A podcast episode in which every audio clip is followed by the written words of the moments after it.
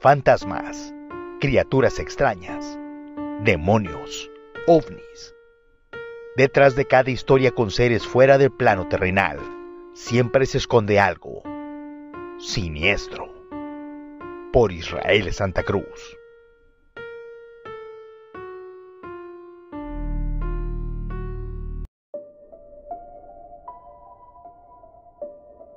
Desde el inicio de los tiempos, las fuerzas de la naturaleza han impresionado al ser humano. Los mares, el sol, la tierra, el cielo, han dejado una profunda huella en el hombre al grado de creer que en ellos habitan dioses. Pero a estas representaciones de los dioses, algunas de las más enigmáticas son las montañas. Fue en la cúspide de estas moles de concreto y piedra donde los encuentros entre lo humano y lo místico se han entrelazado. Yahvé habló a Moisés desde el Sinaí. En el Cerro de la Estrella ocurrió el nacimiento del dios Huitzilopochtli. Juan Diego tuvo las apariciones de la Virgen de Guadalupe en el Tepeyac. Los incas crearon la inmensa Machu Picchu en lo alto de los Andes, y los dioses griegos vivían en la cúspide del Monte Olimpo. Pero entre todas estas historias y creencias, son las montañas de Santa Catarina, en la Huasteca, las que guardan un misterio hasta hoy indescifrable.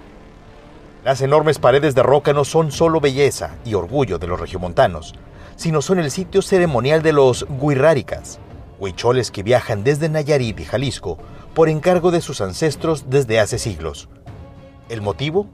Para ellos, la Huasteca, pero sobre todo la zona conocida como Guitarritas, es el ombligo del universo, el sitio donde toda vida inició, el lugar mágico en el que los elementos aire, agua, tierra y el sol nacieron para formar todo lo que nos rodea. Las historias de misteriosas luces y sombras que se mueven desde el crepúsculo hasta el alba son comunes en los ranchos cercanos a este paraje, pero en ocasiones los avistamientos de seres llegan más allá y se vuelve físico. Esto fue lo que ocurrió a un grupo de ciclistas cuando algo los atacó en medio de la nada al internarse en la zona ceremonial sin solicitar el permiso de las deidades huicholes. La Huasteca se conforma por cañones y paredes. Para llegar hasta Guitarrita se debe recorrer 8 kilómetros desde la entrada del parque y luego en una Y girar a la derecha. Ese camino lleva a Cañón Loma Alta y entre 8 y 10 kilómetros más adelante se llegará finalmente a Guitarritas, el centro ceremonial Huichol y el origen del universo.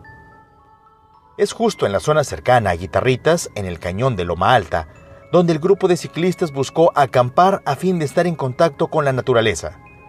El grupo, conformado por Beto, Esteban y Arlén de entre 24 y 26 años, llevaba lo necesario para pasar la noche.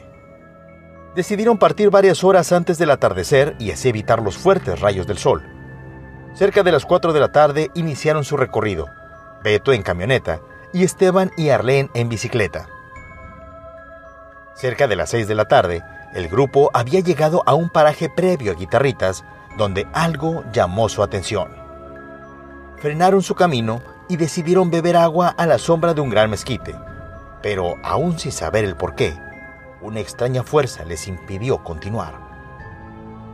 Beto les instruyó a Esteban y Arlén que debían seguir, pero algo misterioso hacía dudar a la pareja de continuar. Esa intuición que ignoraron la lamentarían momentos más tarde. Conforme el grupo continuó su recorrido, el sol caía y con él la energía de los ciclistas. Era como si una fuerza magnética impidiera que continuaran, aunque al final llegaron. Una vez que descargaron lo necesario de la camioneta de Beto, comenzaron con las instalaciones de las casas de campaña.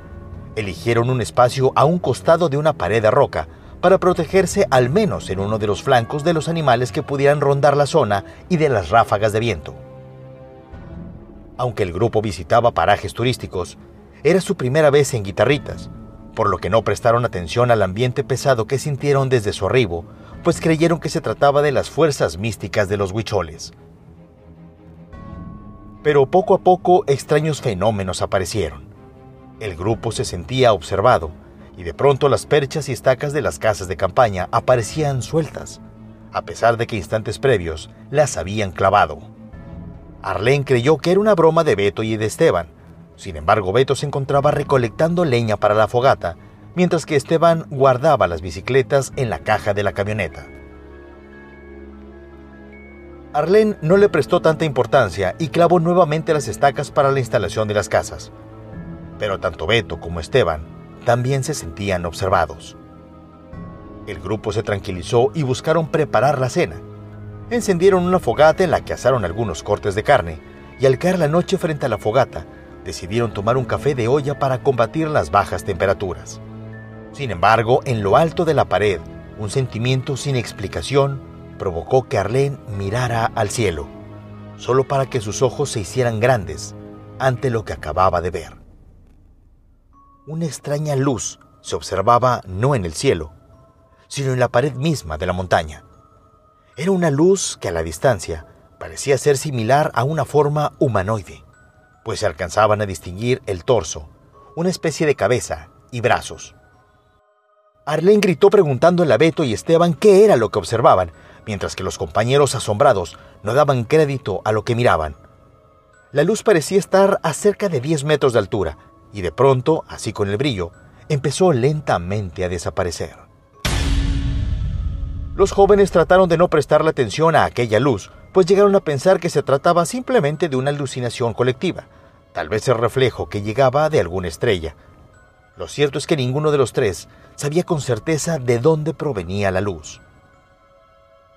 Poco a poco el grupo se sintió cada vez más intranquilo y observados, cuando la luz nuevamente apareció. Esta vez no se encontraba en lo alto de la montaña, sino al ras del suelo, detrás de un arbusto a cerca de 50 metros de donde ellos se encontraban. El grupo observaba cómo aquella luz en forma de humanoide caminaba despacio y se movía de un arbusto a otro con infinita lentitud. Parecía que se acercaba al grupo pero de forma lenta, sin importar verse descubierto. Y de pronto, nuevamente desapareció.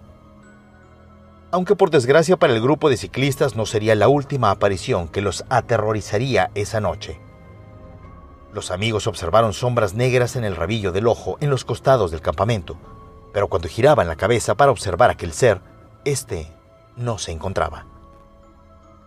A la lejanía observaban bultos de aproximadamente dos metros y medio de altura, pero un tanto encorvados. Era como si se tratara de un hombre robusto y corpulento, sumamente alto, pero no se alcanzaba a distinguir rasgos en él. Temerosos de que se tratara de un oso o algo más, el grupo trató de esparcir la fogata y dividirla en tres hogueras para que la llama asustara a aquel animal o cosa que parecía cada vez acercarse más. El grupo dejó encendidas las fogatas y recogieron toda basura y alimentos para luego resguardarse en las tiendas de campaña. Con el pasar de los minutos, la situación se tranquilizó. La sensación de ser observados desapareció, así como también las luces y los sonidos. Rápidamente el grupo comenzó a tener sueño, por lo que los jóvenes decidieron dormir y partir de vuelta por la mañana. No pasaría mucho tiempo, unas horas apenas, cuando un ligero sonido despertó a Arlene. La chica percibió pisadas alrededor de la tienda. Pensó que podría tratarse de algún animal salvaje, pero una tenue luz de la fogata, afuera de las tiendas, le dejó entrever una silueta que no pertenecía a ningún animal, o al menos a ninguno conocido. La sombra era de una figura humanoide, superior a los dos metros, y con hombros y brazos anchos, de una complexión corpulenta. La sombra parecía rodear la tienda, como si la inspeccionara, y de pronto lanzó con su mano una piedra de pocos centímetros hacia el grupo. La escena perturbó a la chica, quien se recostó boca abajo e intentó despertar a sus amigos. De pronto una segunda piedra cayó sobre la tienda, y una más, y otra más. Beto y Esteban despertaron y aunque no veían el bulto, contrario a Arlene, sí podían escuchar cómo pequeñas rocas chocaban con la tela de la tienda de campaña, aunque las rocas eran cada vez más grandes y arrojadas con más fuerza. Presas del pánico, los jóvenes salieron de la carpa solo para percatarse que afuera no había nada, aunque aún así recibían pedradas en su cuerpo.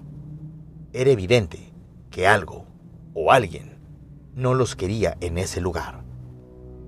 Beto, Ernesto y Arlén intentaron desarmar la tienda, pero las piedras y las sombras se los impidieron. Aterrados, los chicos decidieron abandonar el campamento mientras escucharon una especie de rugido. Un rugido como nunca habían escuchado. Era un rugido como de una bestia, no de un felino. En el grito amenazante, los ciclistas percibieron molestia y las rocas fueron lanzadas con más fuerza.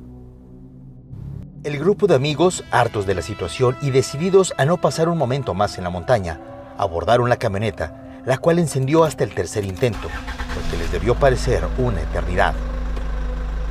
Una vez encendido el motor, Beto aceleró para dejar atrás aquel sitio, aunque las piedras seguían siendo arrojadas a la camioneta y caían en el techo, ventanas y la caja del vehículo.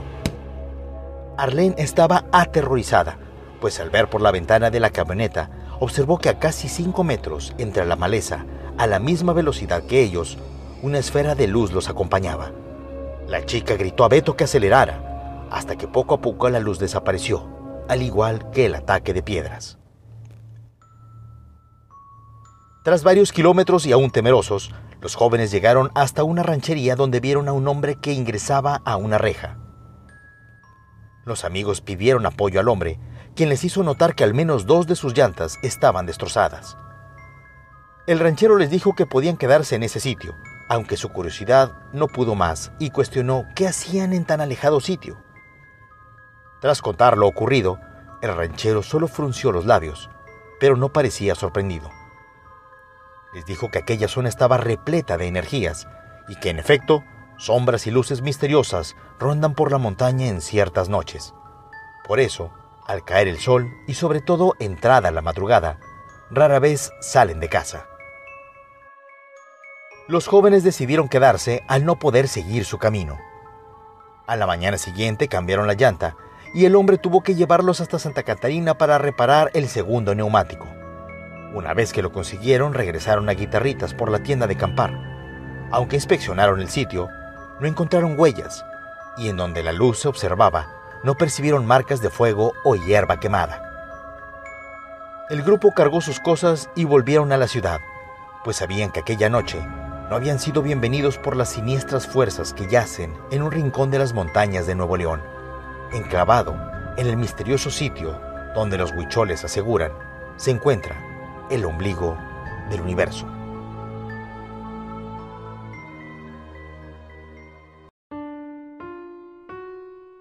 Esto fue Siniestro, escrito, narrado y producido por Israel Santa Cruz, desde Monterrey, México.